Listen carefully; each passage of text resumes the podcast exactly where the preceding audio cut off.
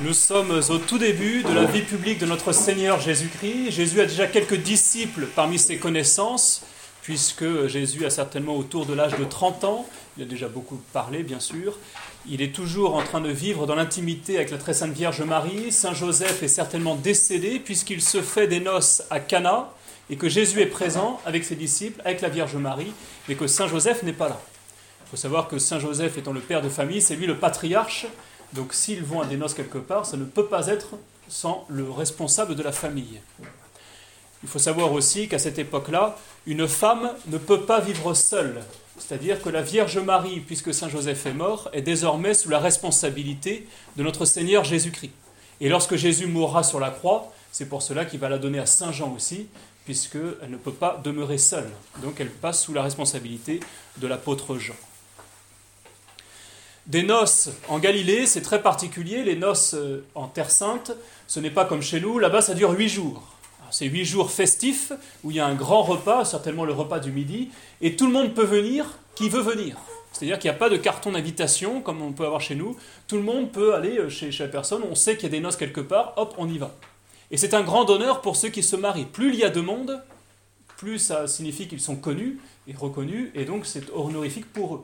Donc c'est un honneur de se rendre aux noces, bien que nous ne soyons pas invités. On se rend compte que bon, nous sommes en Terre Sainte, nous sommes au Moyen-Orient, la culture est différente de la nôtre, surtout de la nôtre aujourd'hui. Vous remarquez que lorsque notre Seigneur Jésus-Christ va quelque part, il y a toujours une foule qui le suit et qui rentre chez ces personnes-là. Donc on voit que quand on sait qu'il y a un repas qui se passe quelque part, n'importe qui peut venir, même en tant que bedeau, pour écouter un peu ce qui va se dire et pour voir ce qui va se passer. On retrouve ça dans tout l'évangile. C'est un peu le mode de fonctionnement du, Moyen-Orient à cette époque-là.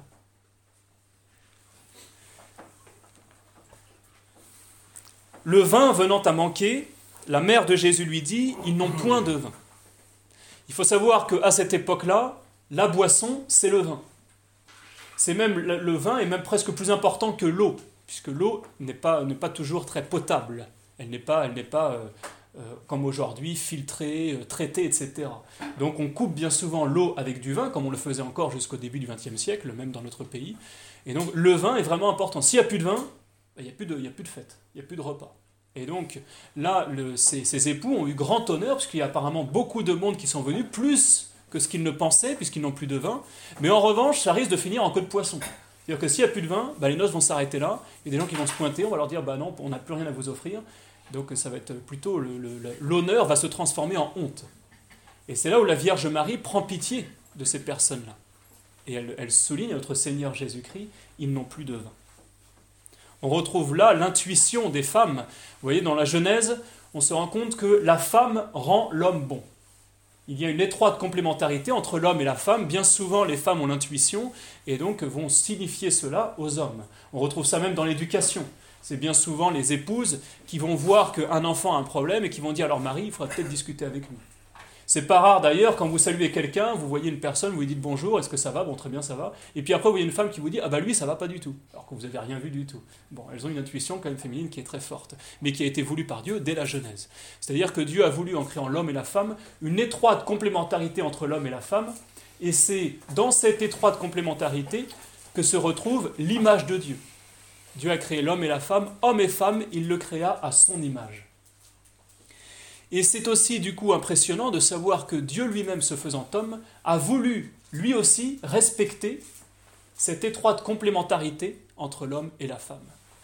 C'est-à-dire que Jésus, en tant que Dieu, aurait pu très bien se passer de cette complémentarité, mais il l'a voulu. Et cette complémentarité, on la voit tout particulièrement avec la Vierge Marie, qui a une place toute particulière dans l'économie du salut.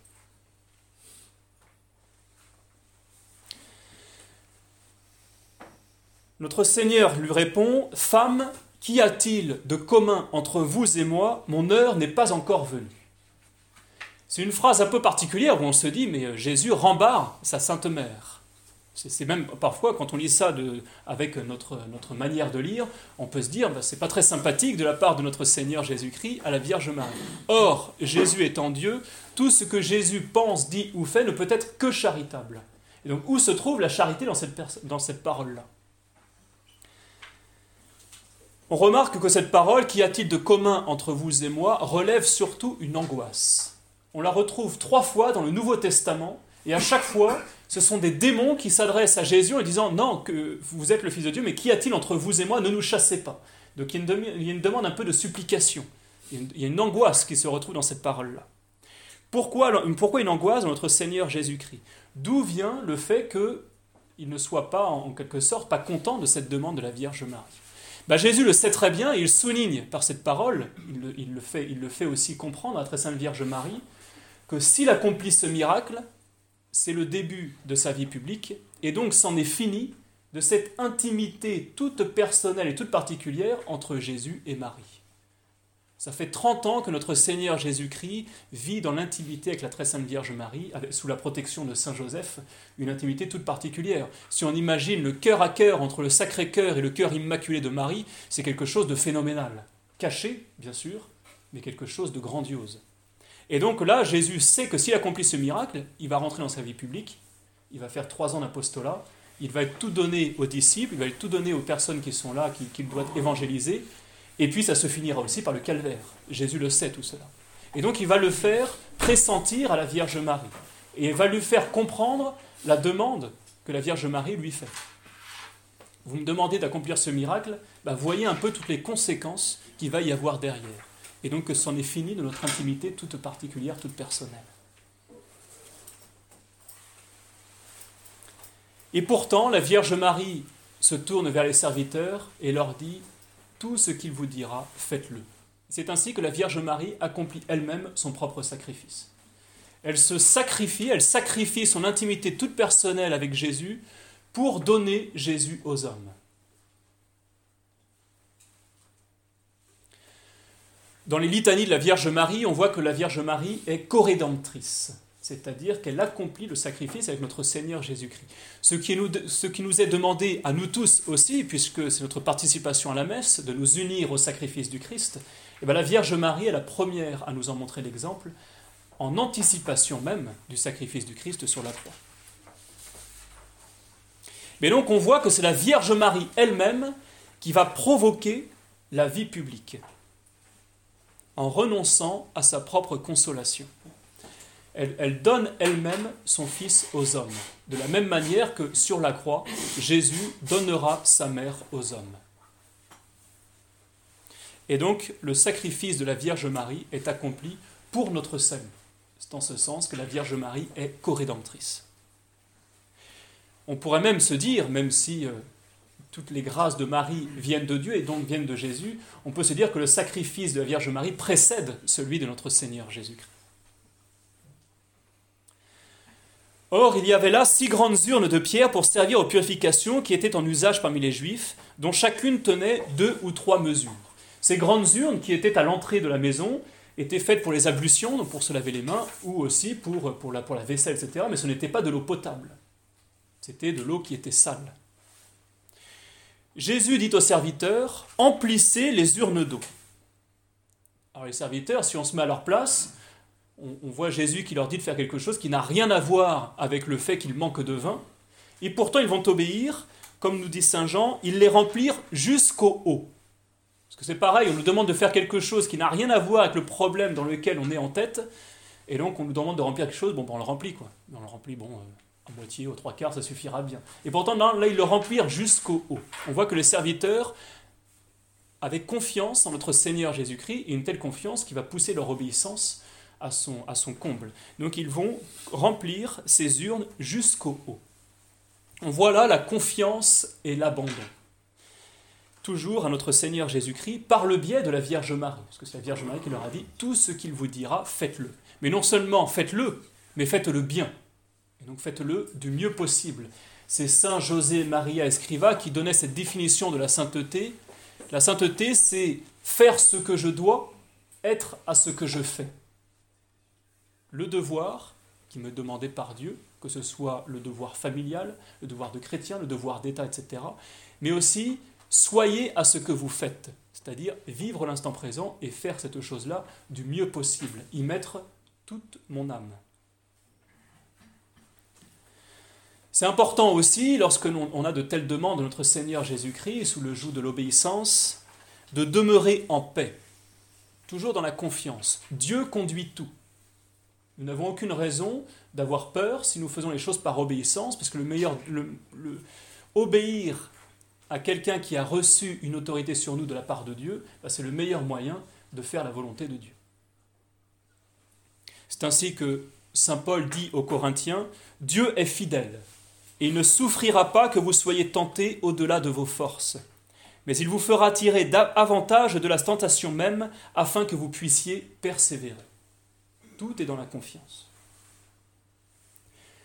Jésus leur dit ensuite, Puisez maintenant et portez-en au maître d'autel. Et lui emportèrent. Mais là encore une fois, on retrouve l'immense confiance des serviteurs dans notre Seigneur Jésus-Christ.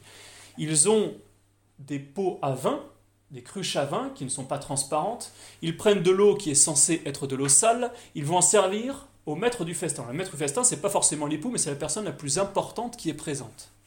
C'est elle qui, qui, dirige un petit peu le repas. Mais les serviteurs, ils savent bien que le maître du festin, il attend du vin. Ils vont leur servir ce qui, normalement, devrait être de l'eau sale. Et donc, s'ils donnent de l'eau sale au maître du festin qui attend du vin, ils risquent quand même des coups de bâton. Donc ils prennent quand même un risque assez incroyable pour notre Seigneur Jésus-Christ sous l'influence de la très sainte Vierge Marie. Et c'est pourtant ce qu'ils vont faire. Donc ils servent à notre Seigneur, ils servent pardon, au maître du festin, cette eau changée en vin, et la stupéfaction, c'est du vin qui coule. Et le maître d'hôtel, ayant goûté cette eau qui avait été changée en vin, et ne sachant d'où venait ce vin, quoique les serviteurs qui avaient puisé l'eau le sussent bien, il appela l'époux et lui dit Tout homme sert d'abord le bon vin, et après qu'on en a beaucoup bu, il en sert de moindre. Mais vous, vous avez réservé le bon vin jusqu'à cette heure. C'est le tout premier miracle de notre Seigneur Jésus-Christ, et c'est ainsi que sa gloire éclata, et c'est ce qui va provoquer l'entrée dans sa vie publique, donc l'évangélisation qui va durer trois ans jusqu'au calvaire. On retrouve chez ce maître d'autel l'action de grâce, si importante dans la prière. La prière, notre prière doit être avant tout une action de grâce. La prière qui découle de notre intimité personnelle que nous avons avec Dieu, Dieu nous appelle à une amitié avec lui. L'amitié, c'est un amour réciproque. Lorsque deux personnes s'aiment, il y a un amour réciproque, c'est de l'amitié. Dieu nous aime, ça c'est acquis. Et ça ne peut pas ne pas être, sinon nous n'existerions pas. Puisque en Dieu, le fait de créer et le fait d'aimer sont un seul et même acte. Si Dieu ne nous aimait pas, nous n'existerions pas et nous n'aurions jamais existé. Donc le simple fait que nous existons prouve que Dieu nous aime. Et comment est-ce qu'on va rentrer dans cette amitié? Eh bien en rendant amour pour amour. Dieu nous aime, c'est acquis. Si nous nous aimons Dieu, eh bien nous rentrons dans une amitié. Et c'est assez fascinant de se dire que nous autres créatures, nous avons la capacité, cet immense privilège, de pouvoir être en amitié avec le Créateur lui-même. Et cela va passer par la prière, c'est-à-dire par le temps que je vais donner à cet ami. Lorsque j'aime quelqu'un, je vais passer du temps avec lui.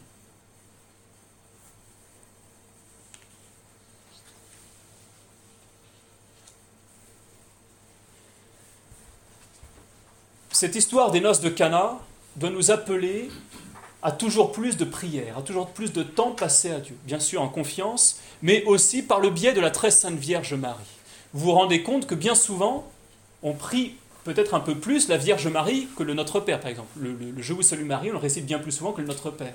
Dans un chapelet, on récite 53 Je vous salue Marie pour, pour 6 Notre Père, si on prend l'introduction aussi. Donc on peut se dire, mais comment ça se fait? Est-ce que la Vierge Marie ne serait pas plus importante que Dieu lui-même? C'est ce que nous reprochent d'ailleurs les protestants, qui nous disent, non, il ne faut prier que Dieu. Bah, effectivement, on ne prie que Dieu. Mais là, on prie la Vierge Marie dans le sens je vous prie de vous asseoir, par exemple. En revanche, pour aller à Dieu le Père, on va passer par la très sainte Vierge Marie. Et c'est le chemin le plus sûr et le plus direct. On le voit dans les noces de Cana, puisque Jésus lui-même l'a voulu ainsi. Saint Bernard raconte une, raconte une belle histoire à ce propos nous sommes dans un, dans un pays assez lointain, à une autre époque, avec un pauvre clochard qui n'a jamais rien fait de sa vie que mendier, qui a toujours eu la flemme de travailler, qui n'a jamais fait aucun effort, et qui là, il se rend compte qu'il est en train de mourir. Il est en train de mourir de faim, il est en train de mourir de soif, il est en train de mourir de maladie. Et donc il se dit, bon, bah, puisque je vais mourir, je vais essayer de me procurer un dernier plaisir sur cette terre, et puis après je mourrai. Il cherche dans sa besace, et là, qu'est-ce qu'il trouve? Une pomme à moitié pourrie. Bon, bah, il se dit, voilà, cette moitié de pomme que je vais manger, ce sera mon dernier plaisir sur cette terre. Et alors qu'il s'apprête à croquer dedans, il se dit, mais mince, en fait, je vais mourir, il va y avoir certainement quelque chose dans l'au-delà, qu'est-ce que je vais devenir? Je n'ai jamais rien fait de ma vie, je n'ai jamais accompli aucun bien, et donc, euh, bah, en fait, j'ai tout perdu. Et donc là, il se dit, bon, bah, ce, dernier plaisir que je voulais m'octroyer, bah, finalement, je vais l'offrir. Et donc, plutôt que de manger cette pomme, cette moitié de pomme, je vais l'offrir au roi de ce royaume, puisque je suis dans son royaume, j'ai toujours vécu dans ce royaume, même en tant que mendiant, et donc bah, finalement, euh, je lui dois cette vie, même si c'est une pauvre vie, et donc je vais lui offrir cette moitié de pomme. Et donc il part clopin-clopant, en allant au, palais de ce roi, et arrivé à l'entrée du palais, les serviteurs l'arrêtent en lui disant non, non, mais tu sens trop mauvais, tu, tu, ressembles à rien, tu, tu, es plein de puces, etc. Donc tu peux pas arriver devant le roi comme ça. Puis là, il explique, mais il dit, mais je, je vais offrir ce moitié de pomme. Alors là, bah, les gardes, qui, vous imaginez la réaction des gardes, donc il leur dit, non mais passe ton chemin. Donc là, il est tout embêté, parce que même cette dernière action qu'il aurait voulu faire, il ne peut pas la faire. Et là, il se souvient de la mère du roi, qui plusieurs fois lui a donné l'aumône. Et donc il, va aux appartements de la mère du roi, il sonne, la mère lui ouvre, et puis là, il lui, il lui dit, il lui raconte son histoire, il dit, bah voilà, j'aimerais euh, sacrifier ce dernier plaisir et l'offrir au roi. Et là, la mère lui dit bah, Je vais m'en occuper. Elle prend la moitié de pomme, elle coupe la moitié pourrie, elle le balance. L'autre moitié, elle en fait des petits carrés de pommes. Elle les, fait, elle les fait revenir caramélisés à la poêle. Elle les met sur un superbe plateau en or. Elle se revêt de son plus beau vêtement et elle arrive devant le roi. Même si le roi n'a pas faim, il voit sa mère arriver, ainsi parée, et puis euh, des petites croustillances comme ça sur un plateau en or, il les mange. Et puis là, il demande à sa mère Mais d'où me vient ce cadeau que vous me faites?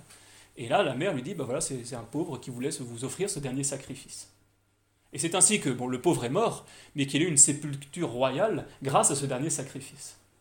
Et c'est là où on voit que, vous voyez, la, bah, la mère du roi, c'est la très sainte Vierge Marie. On voit là l'intercession toute particulière de, notre, de la très sainte Vierge Marie auprès de notre Seigneur Jésus-Christ. Alors le meilleur moyen de rendre de, prier la très sainte Vierge Marie, c'est bien sûr la du chapelet, le rosaire, le chapelet. Dans toutes les apparitions, la Vierge Marie nous appelle à cela. L'Église nous y encourage bien souvent. Donc il faut réciter son chapelet, c'est tellement important. Souvenez-vous, à la Salette, pour des enfants qui ont moins de 10 ans, la Vierge Marie leur rappelle, leur demande de rester le chapelet tous les jours.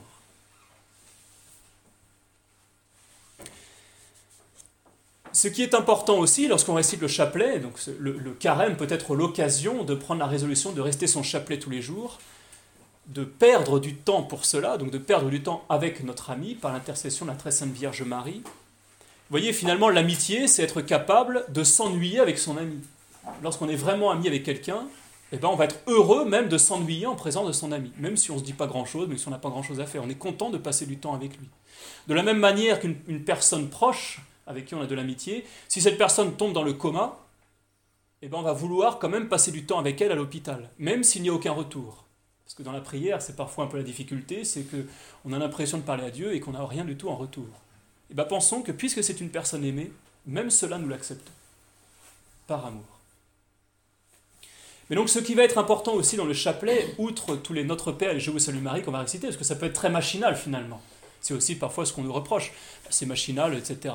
Mais ça met en place un petit moteur qui va nous permettre, même si notre idée part sans cesse à droite à gauche, on a bien souvent des distractions, bah, puisqu'on continue de rester le chapelet, c'est un petit moteur qui met en place à chaque fois que, bah, en fait, ça, ça va influencer finalement nos pensées. Ça va même influencer nos distractions.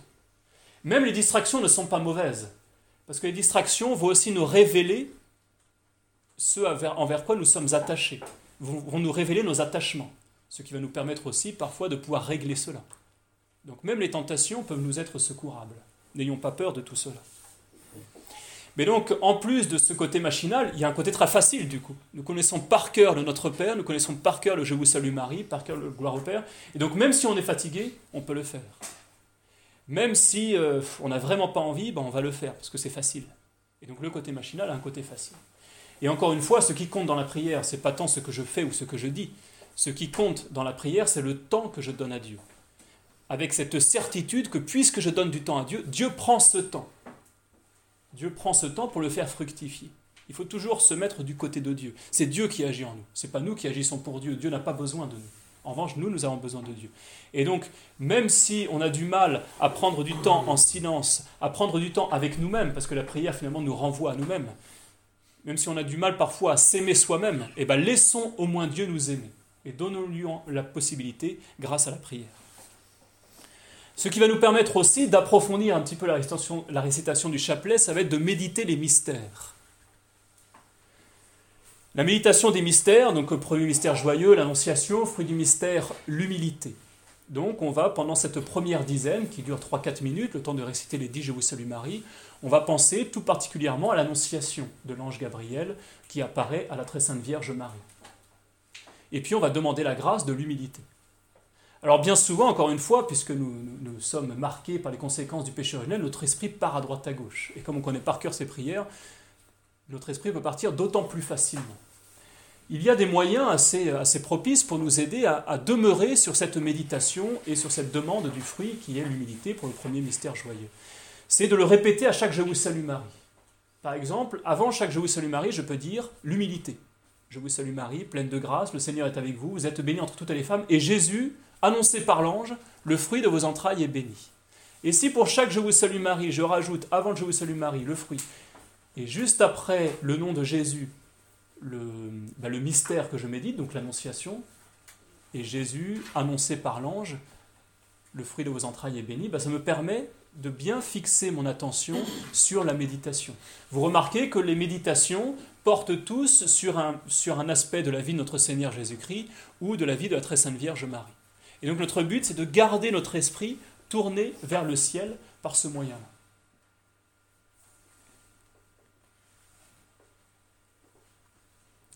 Finalement, le chapelet, c'est une habitude à prendre. Celui qui récite qu'un seul Je vous salue Marie tous les jours, réciter un chapelet, ça lui paraît être une montagne. Celui qui récite un rosaire tous les jours, un chapelet, ça lui paraît facile. Et c'est là où on voit que c'est une question d'habitude. Au début, ça va toujours nous demander un effort, comme tout bien que nous accomplissons finalement. Comme dit Saint Paul, je fais le mal que je ne veux pas, je ne fais pas le bien que je veux. On se rend compte que sur cette terre, à cause des conséquences du péché originel, faire le bien nous demande toujours un effort, alors qu'il suffit de se laisser aller au mal. Faire le bien, c'est la vertu, se laisser aller, c'est le vice. Et donc c'est une habitude à prendre qu'il faut. Donc il faut passer au-delà de l'effort que j'accomplis au début, de peut-être ce qui va me demander, de poser un quart d'heure, 20 minutes dans ma journée pour le donner à Dieu par l'intercession de la très sainte Vierge Marie. Ça va être peut-être difficile pendant trois semaines, un mois, et puis après ça va être beaucoup plus facile les, psychologues disent généralement qu'il faut trois semaines pour acquérir une habitude. Bah, le carême, on a, on a pratiquement six semaines. Autant en profiter. Et c'est ainsi que de carême en carême, nous acquérons toujours plus de nouvelles habitudes. Vous voyez, les, les, efforts que nous devons faire pendant le carême, surtout les efforts de prière, ne doivent pas s'arrêter au jour de Pâques, ce serait quand même trop bête. Il faut justement que le carême me permette d'acquérir cette habitude pour que je la garde toute ma vie. Et ainsi, de carême en carême, je grandis dans le temps donné à Dieu. Tout notre but sur cette terre, et nous avons été créés pour cela, et Saint Ignace de Loyola nous le rappelle, nous avons été créés pour louer, révérer et servir Dieu, et par là sauver son âme. Donc notre but, c'est de louer, révérer et servir Dieu. Finalement, nous sommes appelés à une certaine contemplation. Bien souvent, on entend des gens qui disent là là, moi je suis pas contemplatif, c'est pas mon truc. Nous sommes tous appelés à la contemplation parce que le ciel sera une contemplation éternelle, c'est-à-dire qui n'aura pas de passé, pas de futur, donc qui durera éternellement. Oui, l'éternité, bien souvent, on se dit, c'est des milliards et des milliards d'années, on va s'ennuyer, comme disent les enfants du catéchisme. Mais non, l'éternité, c'est qu'il n'y a pas de passé, il n'y a pas de futur, il n'y a qu'un présent. On pourrait dire, c'est un choc permanent, l'éternité. Mais donc, ce sera une contemplation. D'où le fait que notre, notre combat spirituel sur cette terre, le but doit être de grandir toujours plus dans la contemplation. Au début, je vais réciter un chapelet. Hop, je sais que je donne 20 minutes de temps à Dieu. Puis, en plus du chapelet, je vais faire 20 minutes d'oraison. Hop, je passe à 40 minutes de temps donné à Dieu. petit à petit, bien sûr. Mais le but, c'est quand on arrive proche de la mort, bah, que nous soyons totalement immolés dans la prière. Donc il faut sans cesse grandir dans la prière. Quelles que soient nos activités d'ailleurs. Comme dit euh, Saint François de Sales, aucune activité ou discussion ne doit être aussi prenante qu'elle nous empêche d'avoir une pensée vers le ciel. Vous voyez, quoi que vous fassiez, il y a tout, même quand on fait des choses qui sont assez prenantes, il y a quand même des distractions qui viennent. Et bien autant faire en sorte que ces distractions soient tournées vers le ciel. Et mais ça, c'est un, fruit qui vient de la prière. C'est comme ça que Saint Paul nous, nous, nous, nous, exhorte à prier continuellement, à prier sans cesse. Alors c'est sûr que ça nous, ça nous demande, ça, nous paraît parfois impossible, Mais même dans les choses qui sont très prenantes que nous faisons, comme le devoir d'État par exemple, ou le devoir familial quand on est tout à quelqu'un, eh bien faisons-le pour Dieu. Et ainsi cela devient une prière. Mais vous voyez, toujours tout orienté vers Dieu. Quant à l'objection j'ai pas le temps, ça c'est un faux problème. Parce que le temps, il faut le prendre. Notamment, le, fait, quand on nous dit j'ai pas le temps, je peux pas prier, bah, ça veut dire que finalement on n'aime pas Dieu.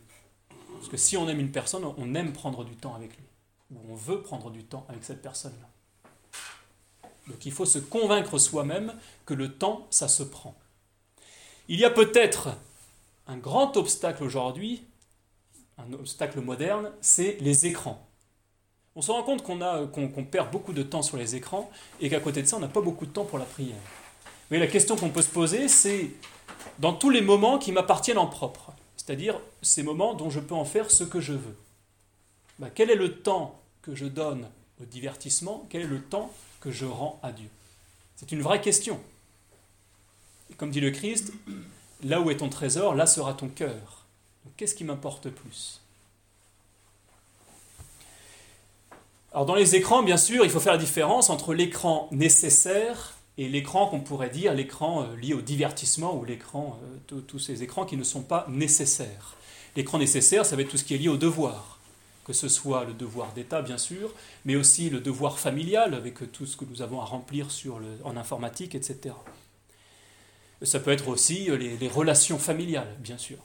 Néanmoins, il y a toujours une part d'écran qui n'est pas nécessaire. Et c'est sur ce temps-là qu'il va falloir récupérer du temps pour le donner à Dieu.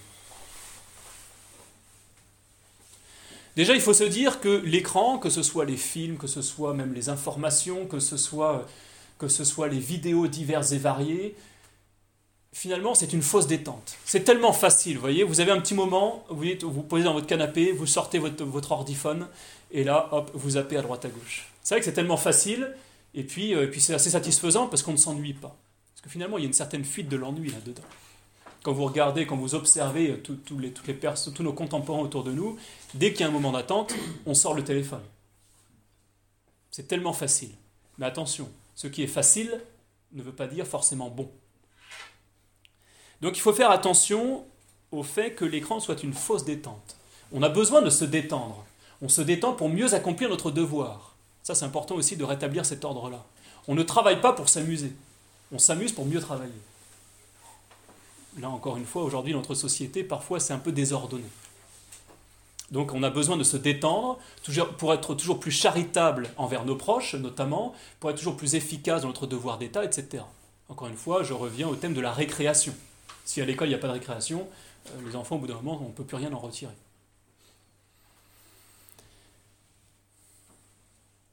Il faut savoir que, outre le fait que l'écran soit une fausse détente, qui peut aussi gêner au sommeil, notamment si on l'utilise le soir. Vous voyez, l'écran, ça, fonctionne finalement comme un coup de klaxon. Quand vous avez un coup de klaxon, hop, vous êtes attiré par qu'est-ce qui se passe ben, En fait, l'écran, c'est que ça, c'est coup de klaxon sur coup de klaxon, et donc finalement, c'est épuisant.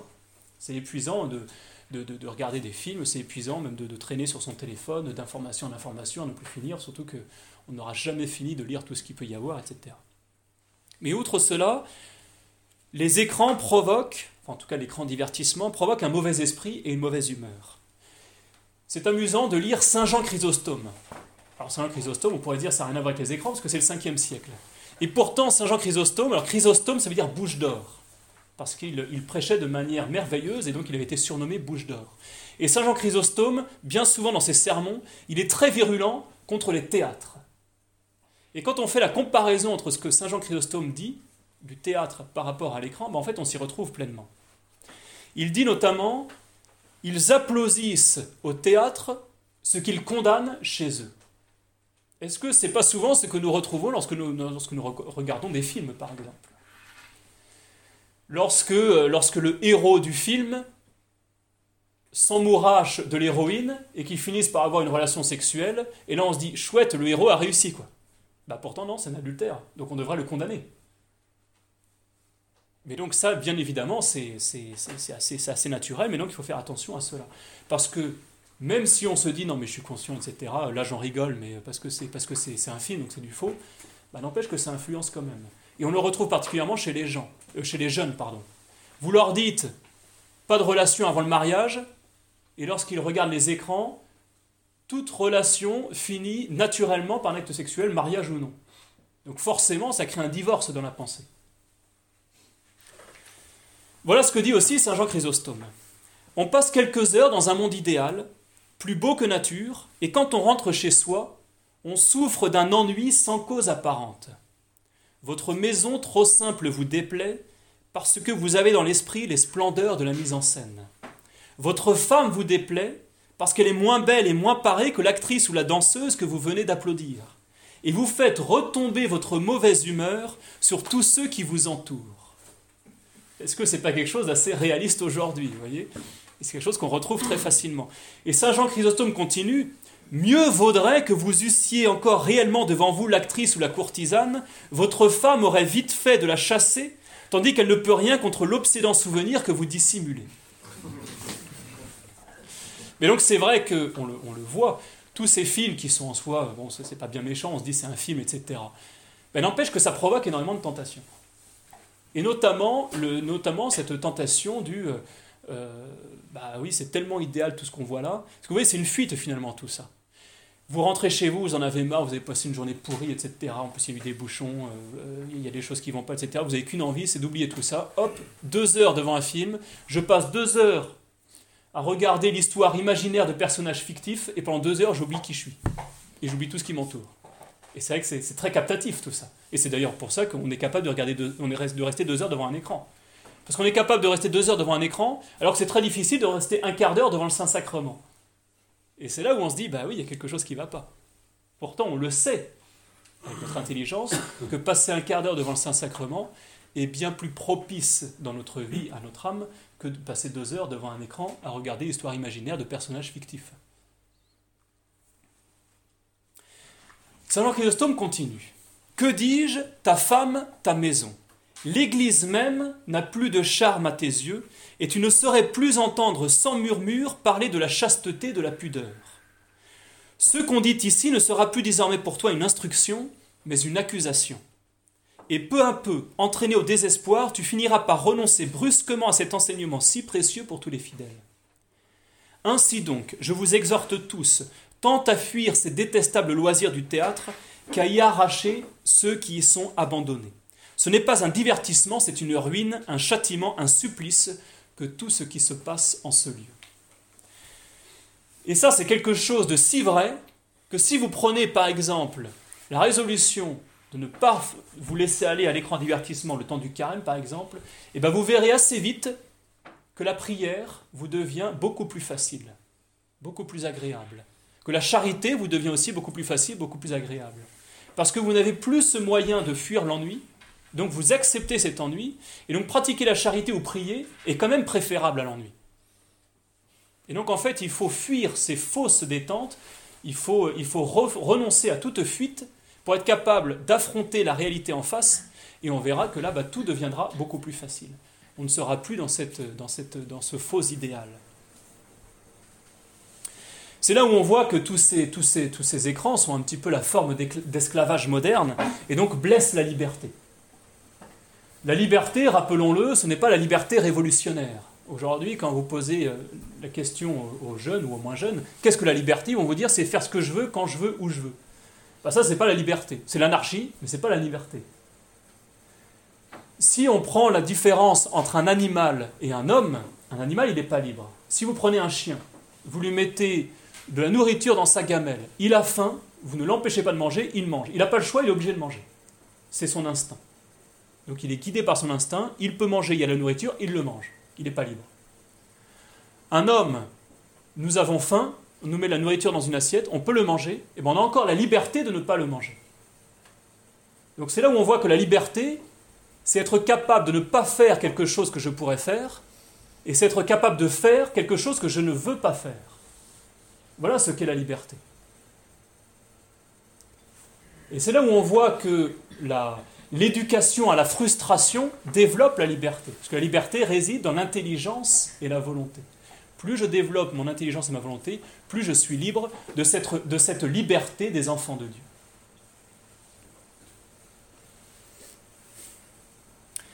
On voit aussi que les écrans, notamment avec les informations et autres, mais même par les films, est un excellent moyen de propagande.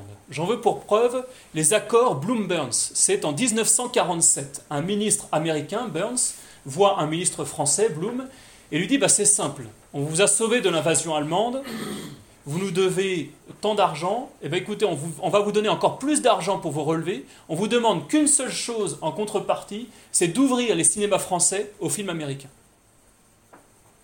Les seuls à avoir râlé à l'époque, c'est le Parti communiste français, en disant ils vont nous imposer leur mode de vie américaine. Bah, finalement, si on y pense, est-ce que c'est pas ce qui s'est passé? Nous sommes aujourd'hui dans une France totalement américanisée, sans, sans aucune invasion américaine. C'est lié par les écrans. Il y a une influence qui est très forte. On est même loin de se douter de l'influence de l'audiovisuel. Vous avez un excellent exemple aussi, bien plus récent, lorsque Angela Merkel appelle 800 000 migrants à venir en Allemagne. Au tout début, l'opinion publique était contre cela. Non, c'est trop, faut pas exagérer, etc. Il a suffi d'une image dans les médias pour renverser l'opinion publique. C'est cet enfant, la tête dans le sol, retrouvé mort au bord de la mer, etc. Bah, une image a renversé totalement l'opinion publique. Après cette image, tout le monde était pour.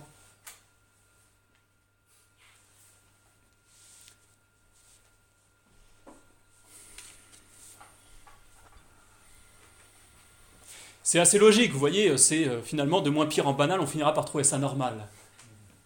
Ça, c'est quelque chose, euh, à force de voir les choses, on s'y habitue.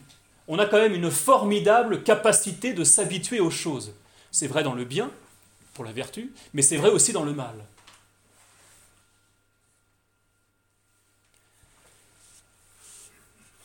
On voit aussi que les, que les écrans ont un effet néfaste sur le caractère.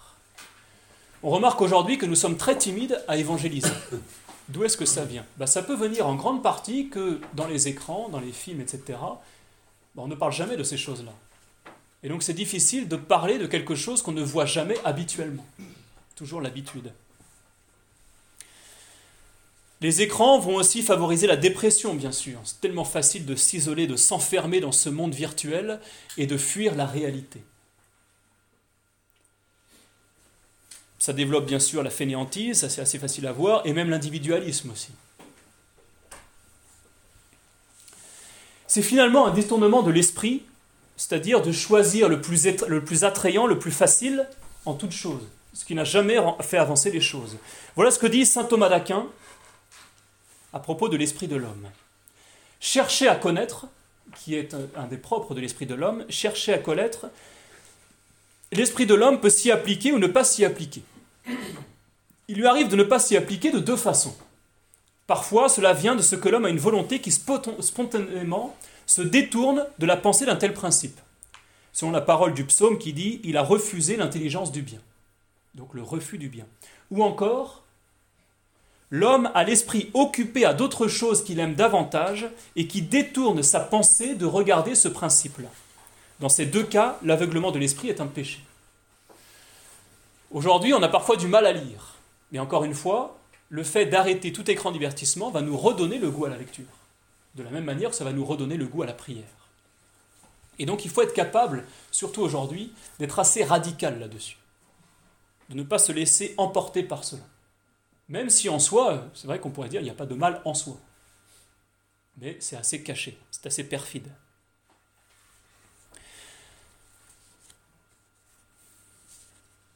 C'est ce que disait le père Jérôme. Alors le père Jérôme, c'est l'abbaye de Sept-Fonds.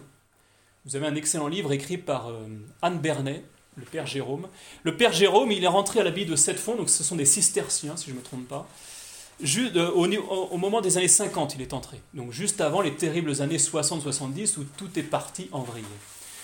Et lorsque tout est parti en vrille dans son monastère dans les années 60, bah lui il s'est dit mais moi je ne suis pas rentré au monastère pour ça parce qu'il n'y avait plus avait plus de lecture de table, il n'y avait plus de silence, euh, il y avait plus il y avait beaucoup moins d'offices en commun, beaucoup moins de prières, etc. Et puis du coup la règle est, un peu laissée tomber, elle est un peu laissée à l'abandon. Et lui il s'est dit mais moi je suis pas rentré au monastère pour ça. Et donc il a voulu demeurer fidèle à la règle. Il le dit dans ses écrits, il a décidé de prendre le maquis.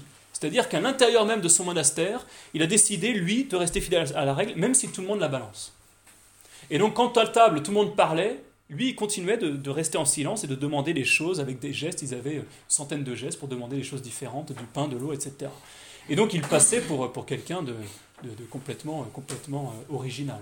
Et donc très vite, il a été mis à l'écart. Alors qu'il était professeur de philosophie, eh ben, il était vite à l'écart, il s'est retrouvé finalement ermite dans son propre monastère par fidélité à la règle. Mais vous l'imaginez, ce monastère qui avait un peu perdu sa règle elle-même, donc sa raison d'être, ben, il n'y avait plus trop de vocation.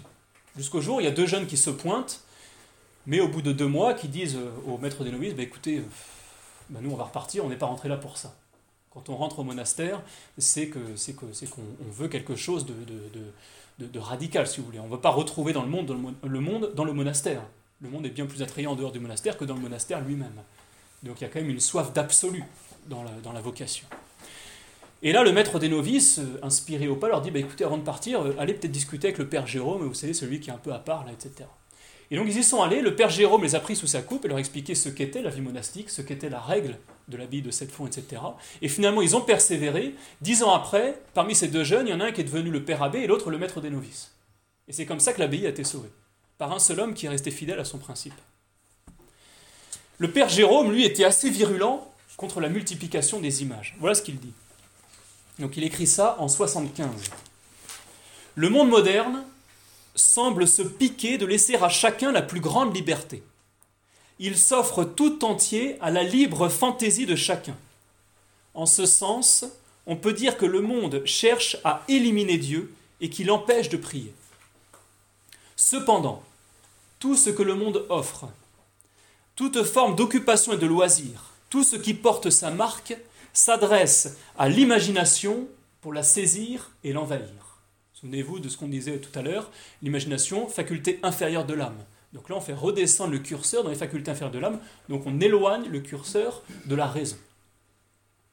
Car pour prier, continue le Père Jérôme, et surtout pour aimer la prière, il faut bannir les images, même inoffensives. Donc offrir à tous une culture et des loisirs basés sur l'invasion continuelle des images dans les esprits. C'est faire régresser la religion et rendre impossible la prière. Pour pratiquer la prière contemplative, il faut donc se séparer du monde afin de se mettre à l'abri du flux, de l'assaut et de l'inondation des images. Ceci m'a montré combien sont essentielles non seulement la fidélité à l'oraison, mais tout autant notre lectio divina, c'est-à-dire lecture de la Bible, consacrée au spirituel et refusant tout regard sur les mondanités. Filtrage, rigueur, exclusion, prudence, Telles sont les règles élémentaires pour que jamais nos lectures ne renouvellent nos provisions d'images. Céder à l'invasion des images, voilà l'un des plus graves manquements à la règle et à notre vocation que nous puissions faire. Il faut savoir qu'une vidéo aujourd'hui, c'est entre 25 et 35 images par seconde. Donc ça veut dire que en une minute, on avale entre 1500 et 2100 images. Ou encore, en une heure, on avale entre 90 000 et 126 000 images. On ne peut bien sûr pas toutes les analyser, et on peut bien sûr, bah, c'est, vous voyez, c'est vraiment un gavage des facultés inférieures de l'âme, un gavage de l'imagination. Beaucoup de tentations naissent de ce flot des images, c'est certain.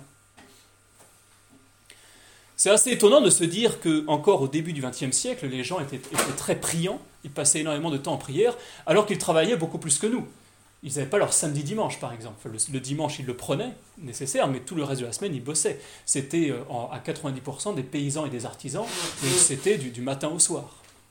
ils travaillaient chez eux. Alors c'était beaucoup plus méditatif. Hein. Le paysan qui passait d'un champ à l'autre en marchant, bah, il pouvait prier, etc. Mais, et donc la, prière faisait partie de leur vie. Mais aussi, ils avaient, leur, leur faculté supérieure de l'âme qui était beaucoup plus développée que les nôtres aujourd'hui. Ils étaient beaucoup plus raisonnables finalement. Donc il y a aussi un aspect dont on ne parle pas assez souvent de ces, écrans qui sont beaucoup, beaucoup trop présents dans nos vies, qui nous finalement nous rendent déraisonnables, nous empêchent d'être toujours plus raisonnables. Sachant aussi que saint Thomas d'Aquin dit Le plaisir est ce qui trouble au maximum l'estimation de la prudence, surtout le plaisir charnel, qui absorbe l'âme entière et l'entraîne au plaisir des sens. Or, la perfection de la prudence, comme de toute vertu intellectuelle, consiste à se détacher du sensible. Donc encore une fois, à relever le curseur dans les facultés supérieures. Donc nous ne devons pas, et c'est un vrai combat spirituel, volontairement se laisser aller à faire redescendre ce curseur dans les facultés inférieures. Donc il faut tâcher autant que, faire se peut d'éviter de se laisser aller à développer nos émotions et nos sentiments. Même les informations, vous voyez, le fait de se tenir, de se tenir à jour de tout ce qui se passe, etc. Ben on voit que les informations, ça blesse la charité. On est capable de savoir ce qui se passe de l'autre côté du monde alors qu'on ne connaît pas son voisin. La charité, rappelons-le, c'est aimer son prochain, c'est-à-dire celui qui est proche de nous. Et donc, euh, si je suis capable, si je suis capable d'être au courant de tout ce qui se passe dans la France entière, dans le monde entier, alors que je ne connais pas mon voisin, ben, il y a un déséquilibre, il y, a un désordre dans la charité. Ce n'est pas une mauvaise chose de, prier pour des personnes éloignées, parce qu'on sait qu'elles sont dans le mal, etc. Mais ce n'est pas réglé si je, si je laisse, si je ne prie pas pour mon voisin qui est juste à côté de moi. Donc il faut aussi faire attention à ça. Une question qu'on peut se poser, c'est quel est le temps que je perds sur un écran, que je pourrais ne pas passer sur cet écran? Quel est le temps que je donne à Dieu? On peut se poser cette question par jour ou par semaine. Et là, si on se rend compte que je perds plus de temps sur l'écran par rapport au temps que je donne à Dieu, ben, il va falloir rééquilibrer les choses. Et donc faire en sorte, de pomper ce temps finalement que je donne au monde, parce que c'est la fenêtre du monde, tous ces écrans, pour le donner à Dieu. Et c'est là où on voit que finalement on a tout le temps que nous voulons, bien souvent. On est souvent surpris quand on prend une application qui nous montre le temps qu'on passe sur le téléphone. Et là on se dit, ah ouais, on est loin de se douter du temps qu'on perd là-dessus. Ou alors du nombre de fois où on retourne sur, cette, sur, ce, ce téléphone. Voilà ce que dit Saint Augustin dans ses confessions. Oui, de la volonté pervertie naît la passion. De l'esclavage de la passion naît l'habitude. Et de la non-résistance à l'habitude naît la nécessité. Et ces nœuds d'iniquité étaient comme des anneaux de cette chaîne dont m'enlaçait le plus dur esclavage.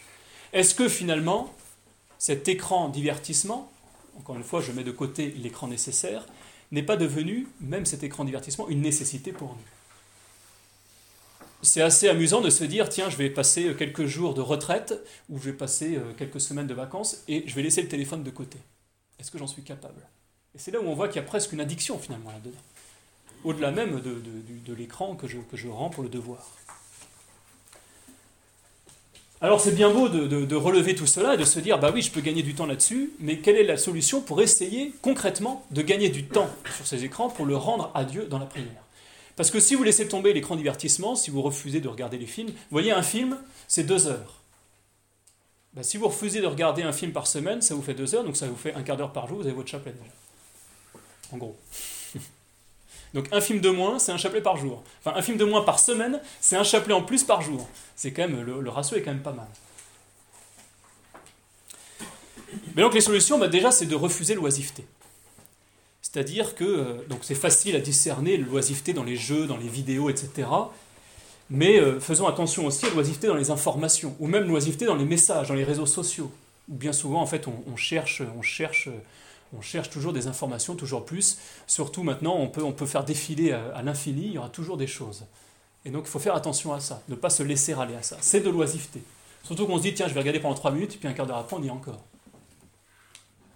Donc ça veut dire qu'il faut reprendre le contrôle sur l'outil. C'est un outil. C'est un outil de bureau. Donc il faut le considérer comme un outil de bureau. C'est sûr que quand le téléphone était accroché à la prise et que, ce qu'on mettait à l'oreille était accroché au téléphone, bah, c'était plus facile. Déjà, on ne l'avait pas dans la poche, etc. Ça, c'est certain. Donc il faut, mais il faut se dire que bah, ce téléphone, oui, ça reste le même outil. un téléphone, c'est fait pour téléphoner, peut-être pour envoyer des messages. Mais si, si on s'en sert comme un ordinateur, bah, attention, ça peut être très vite addictif. Ce qui peut être pas mal aussi, ce qui peut aider, c'est de supprimer toute notification. Parce qu'une notification, forcément, même si je ne regarde pas tout de suite, il y a une partie de mon cerveau qui est attirée par le téléphone. J'ai entendu un truc, j'ai entendu enfin j'ai senti une vibration, j'ai entendu un petit bip, hop, tout de suite, il y a une partie de mon esprit qui se détache de ce, que je suis en train de faire pour s'y attacher. Ah, j'ai un message. Donc déjà, ça crée, une chose qui me, comme je vous disais, euh, faire ce que je dois, être à ce que je fais, bah, ça va m'empêcher d'être à ce que je fais. Rien que le petit message que j'ai reçu. Donc supprimer toute notification, toute, toute vibration. Se forcer aussi à ne pas y revenir sans cesse. Parce que quand je, quand je me dis, tiens, bon, bah, bonne résolution, je supprime toute notification. Bah, en fait, on va se rendre compte que très vite, on va y revenir sans cesse. On va le regarder sans cesse, que j'ai reçu un message, etc. Bon, ça nous révèle aussi qu'on est un petit peu dépendant de cela. Mais donc, il faut aussi se forcer à ne pas y revenir sans cesse. On n'a pas besoin de regarder son téléphone tous les 5 minutes. Il faut, il faut, ça aussi, ça vient de la confiance en Dieu. Si Dieu veut que nous soyons au courant de quelque chose, il n'a pas besoin de passer par un téléphone. Même nous, en tant que prêtres, vous voyez, on peut se dire, bah, il faut être attaché à son téléphone parce que si jamais une extrême onction, il faut qu'on soit au courant. Mais si Dieu veut que je sois au courant, il n'a pas besoin du téléphone pour me mettre au courant. De la même manière dans la vie de famille. Donc un bon moyen aussi, c'est de refuser de l'avoir toujours sur soi, toujours dans la poche. Encore une fois, c'est un appareil de bureau. Donc normalement, c'est un appareil qui devrait rester sur le bureau. Alors après, on peut en avoir besoin pour, pour autre chose, mais attention à ne pas se laisser avoir par ça.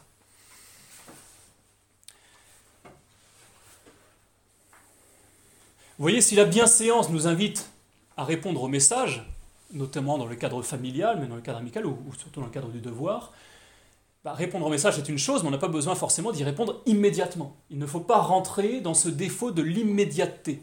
Surtout qu'on le sait nous-mêmes. Quand on envoie un message à quelqu'un, on sait si cette personne habituellement répond immédiatement ou si elle met un peu de temps à répondre. On sait aussi si cette personne ne répond pas.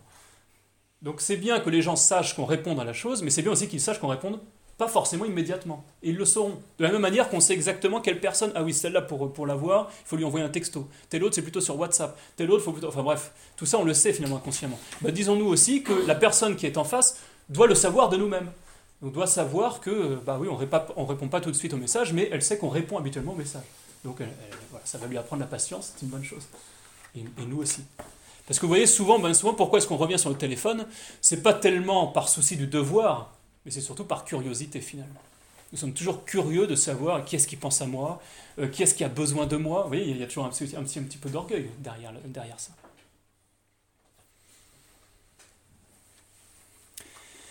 Mais finalement, le plus dur là-dedans, parce que si je, si, je prends, si je prends le défi, par exemple, pendant le carême, d'arrêter tout écran divertissement, bah, qu'est-ce qui va se passer? Je vais me retrouver dans le silence et donc je vais me retrouver dans l'ennui.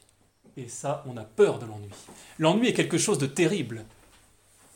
Parce que dans l'ennui, on se retrouve face à soi-même. Mais c'est quand même assez impressionnant de se dire, comment se fait-il que je ne sois pas capable de passer du temps seul et en silence, c'est-à-dire avec moi-même? En soi, nous devrions être la personne que nous aimons le plus au monde, parce que tu aimeras ton prochain comme toi-même. Si je, suis, si j'existe, c'est que Dieu m'aime, donc je suis aimable. Donc je dois être capable de passer du temps avec moi-même.